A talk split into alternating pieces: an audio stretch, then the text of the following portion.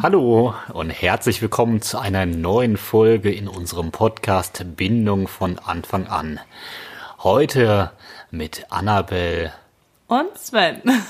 ja, tatsächlich sind wir einmal wieder gemeinsam im Podcast und sprechen heute über das Thema Familienbett. Genau, das ist jetzt aus unserer Reihe Nestgezwitscher, wo Sven und ich einfach von unseren Erfahrungen berichten, von unserem bedürfnis- oder bindungsorientierten Familienleben. Und da haben wir euch heute einfach das Thema Familienbett mitgebracht. Viel Spaß damit! Unser Thema heute heißt also Familienbett. Und wir sprechen aus unserer Erfahrung nach nun vier Jahren, die wir im Familienbett sind, es sind sogar schon mehr, ne? viereinhalb, fünf. ja, also, ja. ja, schon einige Zeit. 2014. September ja. 2014 haben wir gestartet, also viereinhalb Jahre. Mit nun drei Kindern im Alter von vier, fünf und einem Jahr und ein Bett mit einer Breite von 3,20 Meter. Aber das war nicht immer so. Ganz am Anfang hatten wir 1,80 Meter. Das ist ein normales Ehebett. Genau, unser Bett, wie wir es auch vorher hatten und haben uns ab da dann eben den Platz mit zwei Kindern geteilt und auch das ging ganz gut. Aber mittlerweile genießen wir wirklich ein bisschen mehr Platz zu haben. Und wollen auch nach wie vor bei uns im Bett schlafen. Jetzt ganz aktuell haben wir für die beiden großen Jungs ein eigenes Bett in ihr Spielzimmer gestellt, sogar mit Rutsche, ein Hochbett. Total toll und äh, es macht großen Spaß da drinnen zu sein, aber nicht in der Nacht. Ja, also wie sind wir dazu gekommen? Als wir unser erstes Kind bekommen haben, könnt ihr euch vielleicht vorstellen, dass wir da auch noch nicht an dem Punkt waren, wo wir heute sind. Wir haben uns ja auch in der ersten Schwangerschaft viel beschäftigt mit ähm, alternativen Wegen der Schwangerschaftsbegleitung, von Geburt, aber auch schon der, um die Babyzeit ging es da. Und ich weiß, damals hatten wir auch ein Buch gelesen. Es war ein ziemlich dünnes Buch. Da ging es um das Thema Co-Sleeping, hieß das. Und Co-Sleeping beschreibt einfach, ähm, ja, dass die Kinder nicht alleine in einem Bettchen in einem eigenen Zimmer stehen, also die Babys von Anfang an, sondern dass sie eben ähm, im Idealfall mit jemandem zusammen in einem Zimmer schlafen. Und das heißt eben deswegen Co-Sleeping und nicht Familienbett, weil das kann zum Beispiel auch das Geschwister, das ältere Geschwister sein. Oder, ja, oder mehrere Geschwister. Das müssen nicht zwangsläufig die Eltern sein. Aber es gibt eben sehr viele auch gesundheitliche Vorteile für das Co-Sleeping. Und die wollten wir euch jetzt vor allem auch näher bringen, damit ihr auch versteht, ähm, warum wir uns dann für das Familienbett entschieden haben. Wobei ich sagen muss, die, die erste Reaktion war eigentlich nur, weil es einfach praktisch war, oder? Ja, also auf jeden Fall, wenn man die Kinder stillt, scheint es mir als Vater sehr praktisch zu sein, wenn das Kind mit im Bett liegt weil die Mutter eben nicht aufstehen muss. Das ist mal ein ganz einfacher, pragmatischer Grund. Das Kind liegt direkt mit daneben. Wenn es Hunger hat und die Nähe spüren möchte, kann es zu Mama und es scheint alles einfacher. Ja, also was sind jetzt die Vorteile, die wissenschaftlich bewiesenen Vorteile von Co-Sleeping? Es ist eben vor allem, dass ähm, die Babys am Anfang ja noch nicht ihre Körpertemperatur selbst halten können. Deswegen ist es zum Beispiel sehr vorteilhaft, wenn sie, na, natürlich ähm, körperlichen Kontakt haben, Nähe haben. Das muss ja auch nicht unbedingt die Mama sein. Das kann am Anfang auch super der Papa sein und so die Körpertemperatur mitreguliert wird. Und dasselbe gilt eben auch für die Atmung und den Herzschlag. Das ist auch so, dass sich die Atemfrequenz in der Nacht passt sich ähm, unter den Zusammenschlafenden sozusagen an. Also das kommt einfach daher, dass wir ja schon immer ja Herdentiere waren, schon immer in Gruppen unterwegs waren. Und ähm, bei den Babys ist es eben auch noch so, dass die gerade wenn die frisch geboren sind und noch so klein sind, dass das, dass die auch mal so Aussetzer haben können, jetzt, was jetzt weiter nicht dramatisch ist. Aber dadurch, dass jemand im Raum atmet oder auch der, der Herzschlag spürbar ist, wird sozusagen der, der Reflex des Kindes wieder dran erinnert, auch weiter zu atmen. Und das beugt natürlich auch zum Beispiel den plötzlichen Kindstod vor, der ja wirklich nicht häufig vorkommt. In seltenen Fällen kommt er aber vor. Und hier weiß man auch, dass Co-Sleeping zum Beispiel ähm, ja was ist, was dagegen wirkt, einfach. Ja, und an dieser Stelle muss man das nochmal ganz deutlich betonen. Es gab lange Zeit Studien, aus denen man hätte hervor, herauslesen können, dass Co-Sleeping eben den plötzlichen Kindstod sogar begünstigt, dass es dann mehr Fälle vom plötzlichen Kindstod gibt. Aber ganz aktuell konnte belegt werden, dass dem eben nicht so ist und das Gegenteil der Fall ist. Also Co-Sleeping verhindert viel eher noch den plötzlichen Kindstod. Genau. Es sei denn eben, es gibt natürlich Faktoren, wo das Familienbett auch ähm, ja, schädlich sein kann oder nicht günstig ist, wo man das besser lässt. Das ist eben, wenn Alkohol, Drogen genommen werden. Ähm, bei Rauchern sagt man das auch. Oder schwere Medikamente. Aber natürlich auch, wenn man ähm, wirklich richtig schlimm krank ist oder ähm, ja, ja, genau, wenn man richtig schlimm erkrankt ist, dann sind das so Faktoren, wo man dann auf das ähm, jedenfalls Familienbett, wo alle so nebeneinander liegen, verzichten sollte. Ja, Aber ganz einfach, weil die Sinne des Erwachsenen dann nicht mehr richtig funktionieren. Besonders eben bei allen berauschenden Mitteln wie die Rauschmittel oder auch besonders der Alkohol. Also ähm, abends ein Bier trinken oder noch mehr und man ist schon so ein bisschen betüttelt und sehr erheitert, kann dazu führen, dass man beispielsweise nicht merkt, dass man auf das Kind draufrollt. Genau, in solchen Fällen sollte man dann eben davon absehen, das Kind sich mitten ins Bett zu legen. Aber in anderen, allen anderen Fällen gibt es absolut äh, keinen einzigen Fall, wo das Kind, also oder das Baby durch die Eltern geschädigt wurde, weil wir Eltern einfach ja unglaublich ähm, gute Sinne dann dafür haben. Und das merken wir Mütter ja.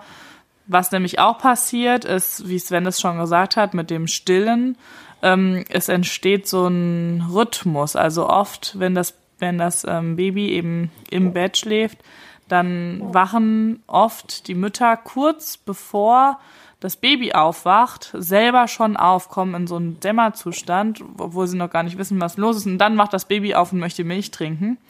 Und können dann aber auch in diesem Dämmerzustand bleiben, indem sie sich zum Beispiel einfach zum Kind drehen und die Brust geben und einfach weiter schlafen. Und das ähm, sorgt natürlich für eine sehr viel erholsamere Nacht, auch für die Mutter.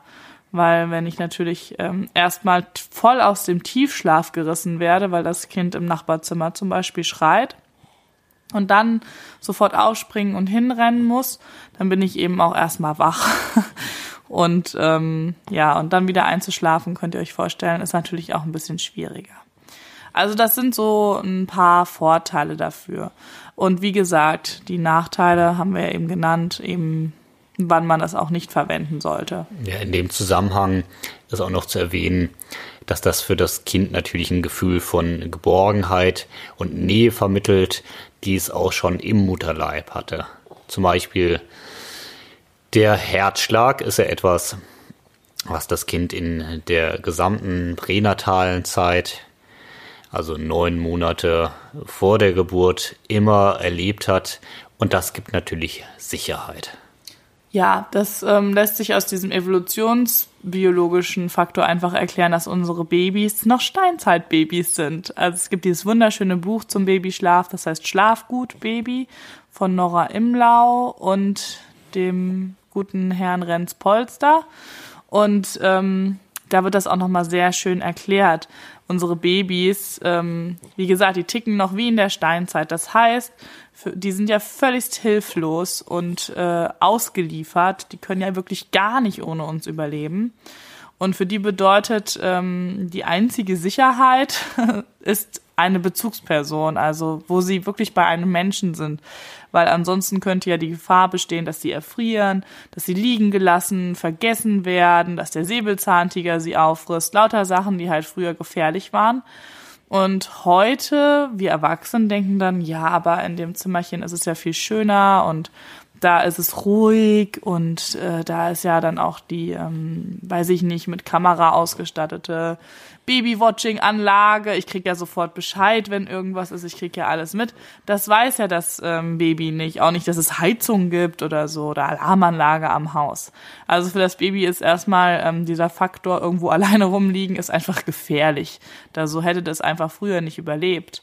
Und von daher ganz logisch, dass die meisten Babys das nicht tolerieren. Natürlich gibt es auch Babys, die das äh, eben tolerieren und für die das anscheinend in Ordnung ist. Aber ich sag mal ganz logisch, ist es einfach so, dass die, dass die das eigentlich nicht tolerieren und wenn dann ähm, entweder mit Protest oder eben sich ganz häufig in der Nacht melden, um sich immer wieder rückzuversichern, dass da wirklich jemand ist, der aufpasst, weil die haben ja noch keine Objektpermanenz nennt man das in der Psychologie. Also die wissen nicht, wenn jemand den Raum verlassen hat, dass der trotzdem noch da ist. Also das entwickeln die erst später. Das ist auch Schlafen ist ein Entwicklungsverlauf, ähm, der stattfindet. Das ist nichts, was sie lernen können. Ja, und. Aber Babys können sehr schnell lernen, nicht mehr ihre Bedürfnisse zu zeigen. Und in dem Zusammenhang kann es auch schnell klappen, dass eben das Baby dann doch allein im Zimmer schläft. Aber nochmals, um das zu verdeutlichen, und klar zu sagen, in der Natur liegt es eigentlich, dass das Baby bei den Eltern oder jedenfalls bei einer anderen Bezugsperson ist. Aber jetzt haben wir ganz viel über Babys gesprochen. Nun sind unsere Kinder ja keine Babys mehr und sie schlafen immer noch im Bett. Warum eigentlich das? Ja, warum eigentlich das? Genau, also wenn wir von Familienbett sprechen, dann sind wir ja oft schon so ein bisschen ähm, ungewöhnlich, sage ich mal. Das, Ein bisschen ist gut.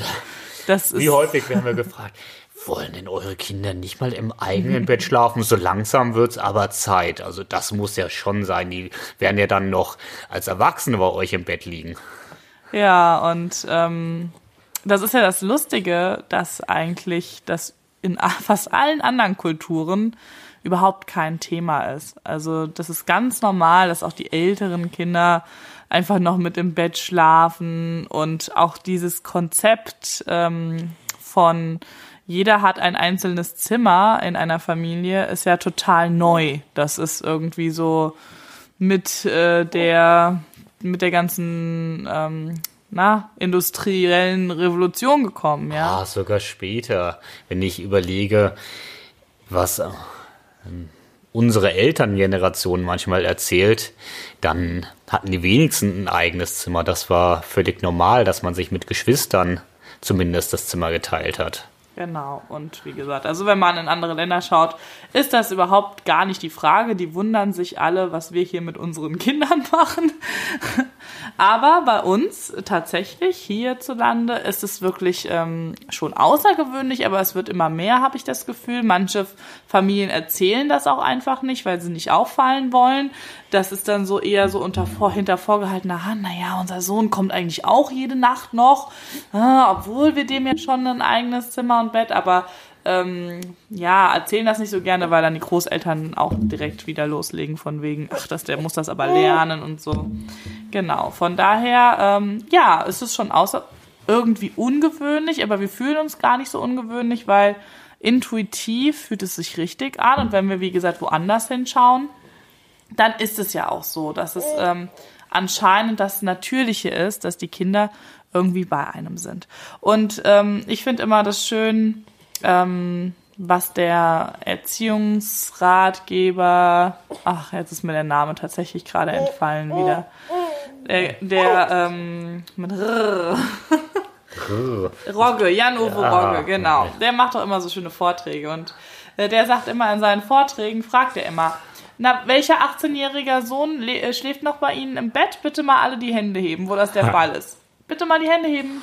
Ach, keiner. Oh, das ist aber merkwürdig, oder? Sagt er dann. Und das, also der macht das natürlich überspitzt, aber es heißt eben überspitzt auch natürlich bleiben die Kinder nicht für immer im Familienbett. Die haben irgendwann ganz automatisch den Zug dazu, ähm, die, in die Autonomie zu kommen, eben was auch das Familienbett angeht. Das kann ja sein, dass die in anderen Bereichen schon super autonom sind, aber eben nachts das einfach noch brauchen. Und so würde ich es bei unseren Kindern, wenn wir jetzt mal so ganz aus unserer Erfahrung erzählen, beschreiben. Ja, ich glaube auch. Wenn sie wollen würden, könnten sie im eigenen Bett schlafen. Sie haben ja auch die Möglichkeit dazu. Sie könnten sich jeden Abend auch neu entscheiden, ob sie jetzt in ihr eigenes Bett gehen, im eigenen Zimmer oder ob sie bei uns schlafen. Und im Moment ist es natürlich zum einen das Gewohnte, ähnlich wie bei den Babys, das gibt Sicherheit und Geborgenheit. Und auch gerade jetzt in so einer Phase, wie wir die aktuell erlebt haben, mit Umzug und ganz vielen Veränderungen im Umfeld, tut es einfach gut, da eine Beständigkeit zu haben und wirklich diese Nähe und Geborgenheit in der Nacht zu spüren.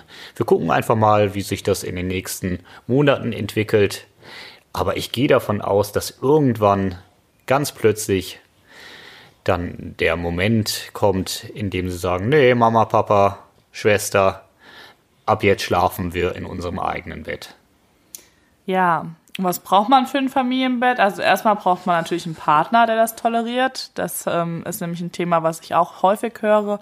Ach, ich, für mich wäre das ja nicht so schlimm. Ich würde das ja gerne, aber mein Mann, der kann da nicht so gut schlafen und der muss arbeiten gehen oder wir schlafen dann häufig getrennt oder der schläft dann auf der Couch oder was auch immer. Das ist natürlich immer so ein Punkt. Also das ist dann schon was, was man natürlich gemeinschaftlich entscheiden muss, weil es sollen sich ja alle wohlfühlen. Also für uns bedeutet nämlich bedürfnisorientiert oder bindungsorientiert natürlich immer, dass auch jeder in seinem Bedürfnis wahrgenommen und gesehen wird und nicht die völlige Aufgabe der oder Hingabe der eigenen äh, Persönlichkeit und Bedürfnisse. Und das muss für alle stimmig sein, das ist ganz klar. So, und was haben wir sonst noch gebraucht? Ansonsten, wir haben eben unser Ehebett ja eh gehabt, oder was heißt Ehebett? Also unser normales ähm, großes Bett. Und zuerst war ja nur ein Baby drinne, unser Sohn einfach in einem Stillkissen, hatte ich den umrundet, so dass das eigentlich auch nachts kein Problem war. Ähm, am Anfang bewegen die sich ja auch noch nicht viel und ich konnte auch nicht draufrollen oder so. Und unser eigentlicher großer Sohn ja, der schon neun Monate alt war, unser Herzenssohn, den wir aufgenommen hatten damals, der ist ja erst ganz langsam zu uns ins Bett gekommen, weil der war ja vorher in einer ähm, anderen Familie und ähm, kannte das eigentlich schon so, in seinem Bettchen zu schlafen. Und wir hatten aber gemerkt, dass der einfach sehr viele Probleme damit hatte, Nähe zuzulassen. Der fand das immer ganz komisch, wenn wir den mit ins Bett genommen hatten. Er war aber auch damals zwar in seinem eigenen Bett, aber auch im Zimmer der Pflegeeltern. Genau, also auch Co-Sleeping. Und bei uns war das dann auch so mit dem Co-Sleeping. Und irgendwann, wir hatten uns ja dann immer mehr mit dem Thema auch beschäftigt, haben wir gedacht, merkwürdig, weil auch er hätte aus dem Bett morgens aufstehen können und er hat aber nur geweint. Und haben wir das Bett mit der Öffnung eben an unser Ehebett an die Füße drangestellt und man konnte das richtig als so einen Prozess über Wochen beobachten wie der immer weiter in unser Bett reingerückt ist. Erst hat er nur die Füße reingelegt, irgendwann lagen die Beine drinne, irgendwann lag er mit dem Kopf drinne. Dann wollte er auch, da war er schon über eins, wollte er auch so ein Stillkissen haben wie sein kleiner Bruder. Haben wir ihm auch noch mal eins besorgt und dann lag er irgendwann auch mit im Bett im Stillkissen. Und ja, dann haben wir irgendwann schon bald gemerkt, gut, jetzt zu viert wird's schon ein bisschen eng und ich ähm, möchte auch meinen erholsamen Schlaf und ich bin auch so jemand, der eigentlich so gerne mit äh, Platz und, und, weiß ich nicht, Freiheit schläft. Und ja, und dann hat Sven eben ein bisschen gebastelt. Ja, ein Dreivierteljahr haben wir dann noch gemeinsam zu viert in dem 1,80 Meter Bett gelegen. Oh ja, und dann habe ich gebastelt. Mit ganz einfachen Mitteln das Bett verbreitert, angebaut. Und bis heute leben wir ganz gut damit. Als eine kleine Anekdote zum Thema die älteren Geschwister eifern so ein bisschen den kleineren Geschwistern nach. Wir haben das sogar auch schon erlebt, dass Kinder, die schon in der Schule sind und dann ein kleines Geschwisterchen bekommen haben, nach und nach wieder zu den Eltern ins Bett gewandert sind, um das nochmal ein bisschen nachzuholen, kennenzulernen, mitzuspüren. Und das hat auch unheimlich gut getan und nach einer Zeit gehen sie dann wieder zurück. Also wenn die Eltern da flexibel sind, offen sind, muss man sich auch keine Gedanken machen, wie wir vorhin ja auch schon gesagt haben, dass das ein Zustand ist, der dann für immer und ewig so bleibt. Ja, und eine beliebte Frage in dem Zusammenhang ist natürlich, na, da leidet doch eure, euer Beziehungsleben, euer intimes Leben und da kann man ja nur sagen, also jeder, der Familien mit ähm, Familienbett kennt, ähm, sieht auch, dass die alle mehr Kinder haben als nur eins. Und äh, eine schöne Antwort darauf, die habe ich irgendwo mal gelesen, ist einfach, ähm, Paare mit Familienbett werden einfach kreativer. Genau, also das gebe ich euch dann mit einem Zwinkern mit. ja, und so haben wir das heute noch. Also unsere Kleine kam ja dann auch noch dazu. Aber bei 3,20 Meter war das ja jetzt gar kein Thema mehr. Die ähm, hat auch lange Zeit im Stillkissen geschlafen. Jetzt ist die ja auch schon sehr mobil im Bett ähm, unterwegs. Und ihr könnt es euch vorstellen, 3,20 Meter klingt dann irgendwie sehr breit. Also es ist 1,80 Bett plus eine 1,40er Matratze. Alles schön aneinander gebaut. Ja, und wo liegen dann alle in der Nacht? Mitten in der Mitte. Auf einem oh, Haufen oh, im Rudel. Wie im Rudel. Also ich sag immer, das sieht aus wie so ein Hunderudel. Also Sven ist da ja irgendwie absolut schmerzfrei. Der liegt da und die Jungs liegen irgendwie kreuz und quer über ihn. Ich frage mich immer, wie man schlafen kann, aber ja, sieht immer aus wie Koma schlafen. und 1,80 Meter des Bettes sind dann noch frei für mich. ja, und wer braucht aber dann das meiste von den 1,80 Meter? Natürlich die Kleine, die sich dann irgendwie quer einmal da reinlegt und man aufpassen muss, dass man sie ja nicht berührt, weil sie dann gleich auch in ihrem Schlaf gestört ist. Also man kauert sich dann da doch irgendwie wieder in seine Ecke und ähm, ja, nein, also es gibt auch gute Nächte, aber das ist eben dann so, ne? Das ist eben auch Leben im Bett, so wie eben auch Leben in der Bude ist. Ja, und mittlerweile findet man aber auch richtig tolle Modelle im Internet. Es gibt ja ziemlich viele Anleitungen schon auch für Familienbett und ähm, wir hatten auch zwischenzeitlich überlegt, ob wir einfach aufstocken, also nach oben bauen, dass dann die größeren oben schlafen können.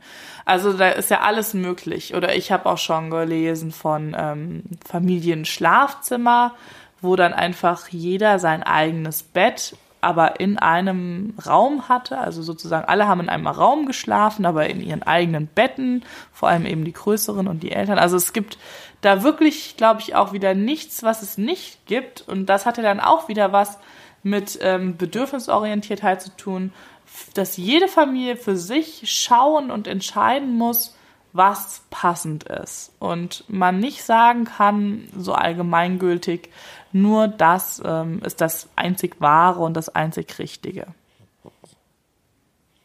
Ja.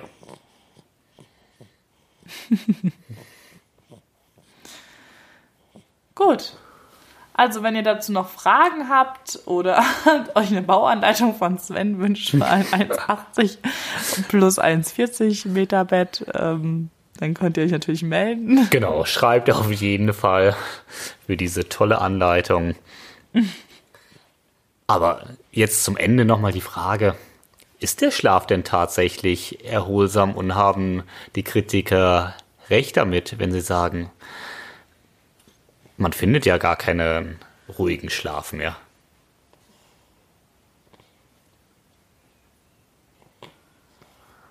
Also was das Stillen betrifft, ähm, würde ich, würde ich nie etwas anderes machen. Also ich bin vom Typ her so, wenn ich aufstehen müsste, um zu meinem Kind zu kommen, um es dann zu stillen, um mich dann wieder hinzulegen, dann ist die Nacht wäre für mich gelaufen. Und ich erinnere mich ja gerade bei unserem Sohn an Phasen, wo ich über Monate lang ähm, alle anderthalb Stunden nachts gestillt habe und das war natürlich sowieso schon null erholsam. Das war richtig, äh, richtig eine harte Zeit für mich, was das Schlafen. Und wer Schlafmangel hat, der weiß, wie schlimm das ist. Ähm, aber das wäre noch viel schlimmer gewesen, wenn der nicht neben mir gelegen hätte.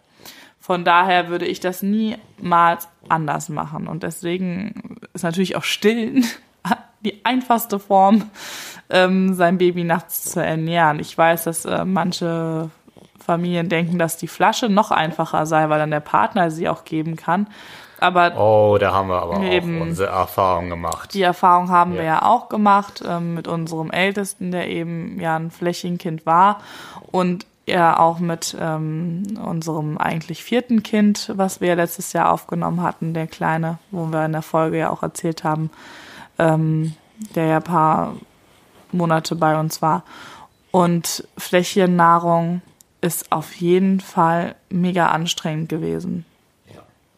Also natürlich war es irgendwie für mich nicht so dramatisch, weil ich war ja für die Kleine zuständig und Sven musste dann nachts immer raus das Fläschchen machen, aber es war einfach anstrengend, ne?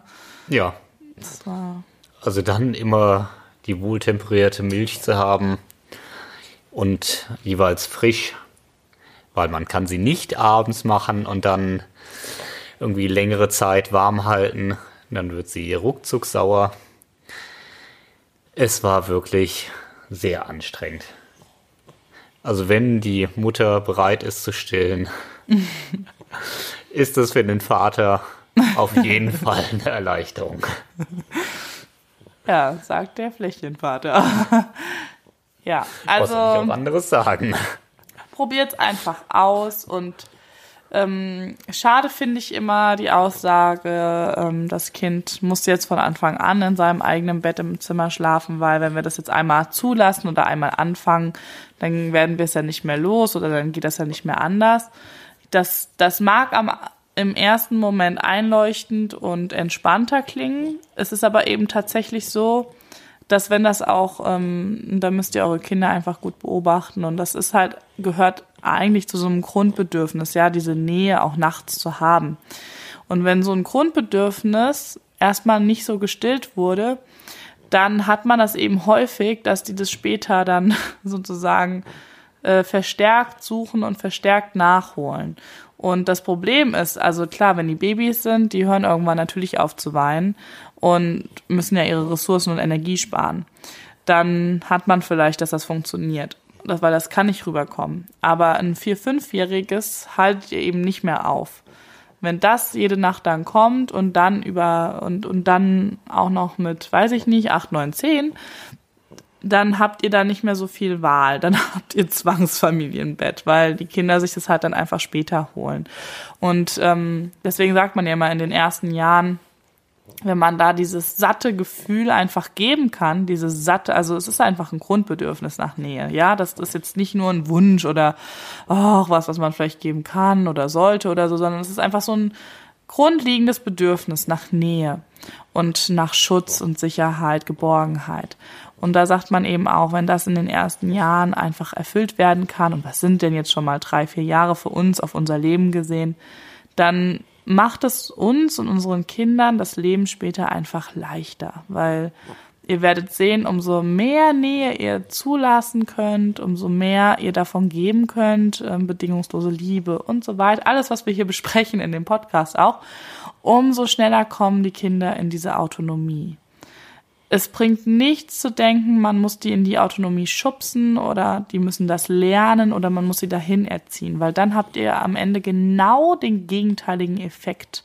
Dann werden sie immer an euch kleben und die Sicherheit suchen, weil sie das Gefühl haben, dass sie da, dass, ja, wie so ein bisschen der Mangel dann, der dann daraus spricht. Und ähm, ja, von daher probiert's einfach aus.